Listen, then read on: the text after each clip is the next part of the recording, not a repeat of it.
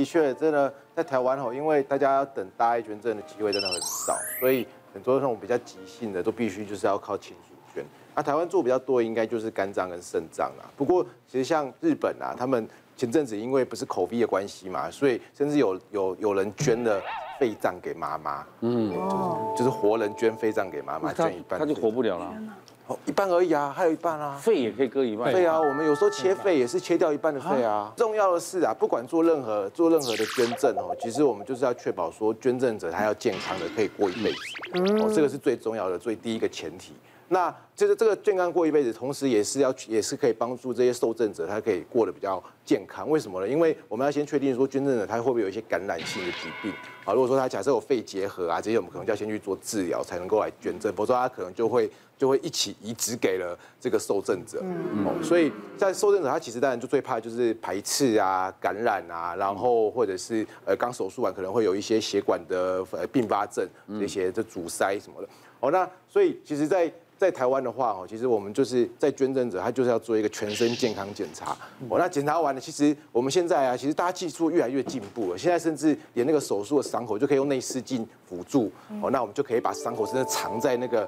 藏在那个那个比基尼的那个空间里面哦，就是通常都不太不一定会看到吼。但是当然有时候是那种比较紧急的状况的时候，为了这个受赠者，我们希望他这个肝脏能够赶快赶快拿下来给受赠者，所以就宁可伤口开大一点哦，这样子的话才能够用最快速度赶快把肝脏拿下来，然后给给受赠者使用。嗯，那其实甚至啦，其实，在台湾呢，因为我们有很多 B 肝的病人，然后也有很多，因为他。他 B 肝，他全家都 B 肝，哦，那结果就变成哇，家里面过去是不不能够用 B 肝的肝脏去捐赠，因为怕说将来这个捐赠的人他会不会以后他也他也 B 肝，然后肝硬化，哦，所以这个就是牵涉到说，哎，这个是伦理的问题。那有些就在家里就没有人可以捐了，然后又等不到大爱的捐赠，那所以后来我们就有就是包括在台中，在中国医药学院那边，他们就开始在做说，哎，试着看是不是可以考虑就是 B 肝的病人。哦，捐赠者给受赠者，但是在这有前提，这有前提哦。那其实台湾现在很多医院都有这样做，就是你要做的话，就是必须要先确保说这个 B 肝它有呃，它虽然有带源，但是呢，必须要确保它身体里面是没有病毒的。嗯嗯嗯，它病毒量是零的。那病毒量是零的话，还有还有这个脂肪肝也不行。哦，脂肪肝如果太严重的话也不适合。我没有听过一个感人，就是他只有他这个这个男的可以捐给他爸爸。嗯，可是他脂肪肝太重。对。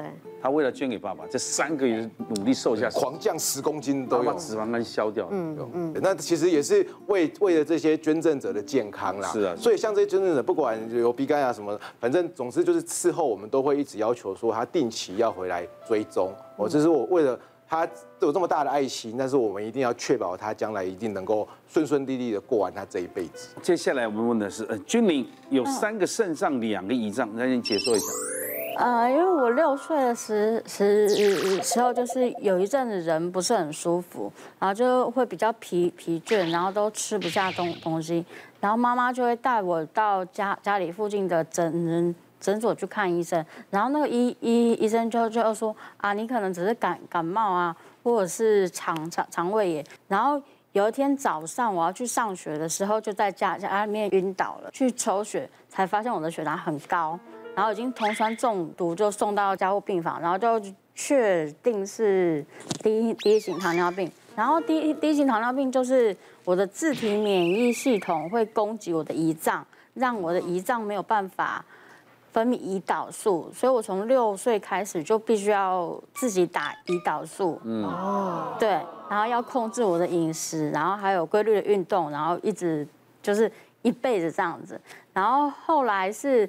国中、高中就是因为我很叛、很叛逆，然后我看到我的同同同学什么都可以吃，什么都可以喝，然后我就觉得为什么我不可以这样子？嗯，所以我就没有好好的打针，也没有好好的控制我的饮食，然后所以叛逆了，不想打针了，嗯，就吃一些违规的食品了，嗯，对，然后那时候血糖就变得很高，嗯，然后我甚至高到我每一年都必须回去住院两个礼拜。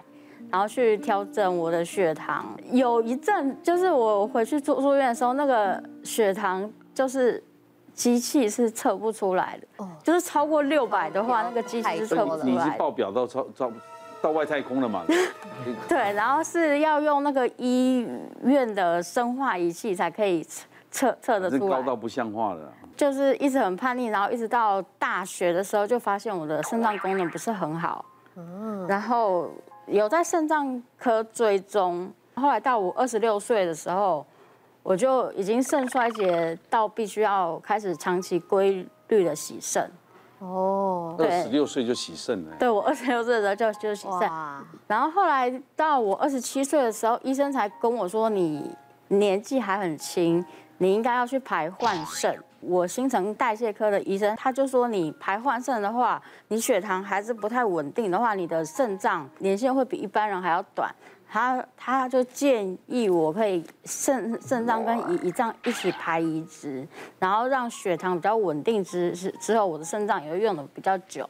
然后我在三十岁的时候就等到大爱肾跟胰脏是同一个捐赠者，他捐给我的。所以他捐肾脏跟胰脏给你？对，是同一个人。所以我就是有三颗两呃两两颗是我自己的，加上他捐给我的，所以是三颗。是不是？对，就是我自己是两两颗。那你的肾脏，老意思，他肾脏可以放三？他会慢慢，他他他的肾脏其实应该已经萎缩掉了，那就拿掉。就是因为他已经没有功能了，但是我们也不特别去拿掉它，除非他有一些其他的问题必须。所以你就会直接移植上面去？对对，就是移植到别的位置。然后我是三十岁那个时候接到通知，二零一六年。对，伤口大概二十三二十三公分，对不对？对。就是移植个肾脏，一个胰脏。那日常生活要注意什么？日常生活就是因为我有在吃免疫抑制剂，然后我的免疫力是比较低的，所以像一些生菜沙拉、生鱼片，肉要吃熟一点了，对不对？就是全熟，全熟嘛，对。然后没有煮熟的蛋啊，然后没有煎熟的牛肉啊，我们都不能吃。那疫情你是不敢出门嘛，对吧？疫情就是你要做好保护自己的工作，因为因为你身体会比一般虚弱啊，对不对？对对对，更要更要防。所以像今天为什么只有他在戴口罩？他也要保护好自己。因为我们器官都放在肚子嘛，所以你在做运动啊，或者是在做一些日日日常生活的时候，你不能增加你的负压哦，不能用力了，对，否则会怎么样呢？像我那个时候就是因为手术时间过长。然后就胃食道逆流就变严重，然后我一吃东西就会咳嗽，所以我那时候咳很很久，然后我的腹壁就裂开了，然后就是变成切口性的疝气。医生那个时候说，因为我才刚做完大型的手术，所以不太适合再修补那个疝气，然后就等到移植完满一年之后，才把那个疝气补起来。然后我那个疝气，因为我移植的伤口大概是二十三公分，然后我那个腹壁裂开就是十五公分，所以就是在同同同一个地地方把疝疝疝气补起来，所以我同一个地方就开了两两次的手术。你看到哦，现在医学多好啊！那二零二零年他疤都不见了。嗯，真的，我觉得在台湾啊，可以同时等到胰脏跟肾脏，那真的是要运气非常好，然后平常有做很多好事，嗯，因为这真的是缘分。那其实像像这些这些胰脏移植啊，或者是其他的各种移植哦，它其实最重要的就是我们怕排斥啊，所以所以说它一定会使用一些排斥药物，然后尤其胰脏它会用比较多哦。那在用这样排斥药物的话，其实就怕感染嘛。那包括其实，但是呢，你不换的话，其实它的后面的后遗症很多，像刚刚大家听到了，他小时候就开始血糖不正常。那久了之后，它可能就会造成呃肾脏也会受损，那到最后就变成就是互相影响了吼。那甚至在洗肾的过程，它可能会造成更多的并发症，什么呃心肌梗塞啊、血管钙化，啊会有很多各种并发症。所以通常我们都是希望在台湾目前的环境下，你如果有机会可以移植，当然是最好的吼。但是就是刚刚说的，真的不容易等到。那其实像我们之前也曾经碰过啊。他是就是一个呃很小的小朋友，他出生就有一些状况了哦，还不是六岁，他是刚出生就有状况。那后来那个状况就是经过了一番治疗之后，就是他比较稳定，可是他的肾脏就坏掉了，就变成他是从小小于一岁，就是才出生几个月他就开始洗肾。你当然是希望能够就就是有一个肾脏给他嘛。那当然后来就是呃，但家人也想要捐，可是因为小朋友真的太小了，所以你要给他一颗这么大的一个大人的肾脏的话，第一个。放进去会有问题。所以小朋友很小只，他的肾脏那么大颗，他会把所有的血抢走。所以后来就变成要等等等等等。那就他运气很好，他后来在三岁左右的时候，他就刚好碰到有一个呃有一个小朋友，他也是因为一些意外，然后就呃变成脑死的状态。那他就可以做捐赠，家人就愿意做捐赠。但是因为，可是这种这么小的小朋友，那个小朋友才在一两岁而已。嗯，哦，那那么小的那个肾脏，那个超级小，那个放在手上就是跟跟一颗鸟蛋一样。嗯，那这么小的肾脏，它它那个血管就很细，就跟原子笔一样的那个笔芯一样细。所以在那个手术之前，呀，因为之前刚好就是我们在诶台北荣总，我们就之前就有一些医生，包括我，我们曾经到迈阿密去，我们有学过一些，就是呃专门就是小肠移植啊，或者是小朋友的这种移植。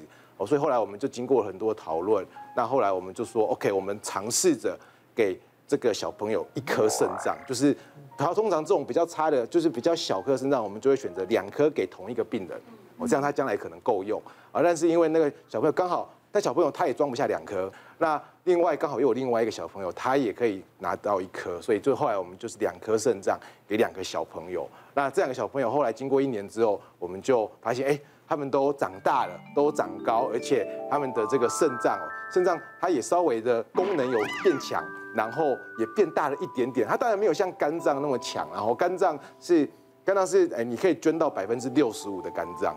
哦啊，但是那个肾脏的话，它就是每一颗嘛，啊一颗它还是会功能还是会有变好，这是我们在呃过去有碰到过的，所以这真的都是缘分呐。哦，所以大家如果有机会得到别人的捐赠，或者是能够保持自己的健康的话，将来甚至也有机会可以捐给其他人。嗯，这个这个都是一种很重要的爱心，就跟捐款一样。嗯，这比捐款还伟大了。伟大。因为捐款每个人可以收，你捐这个人不一定每个人收，比如排一号、二号的。对，这个器官来不见得一号二号，因为会排一次嘛。嗯，所以我排排突突然排到六号，他他命，那六号运气就很好。对，所以有的人排了一辈子，可能运气不好就排不到；有的人可能刚上去排，哎，怎么有一批器官是跟他一模一样的？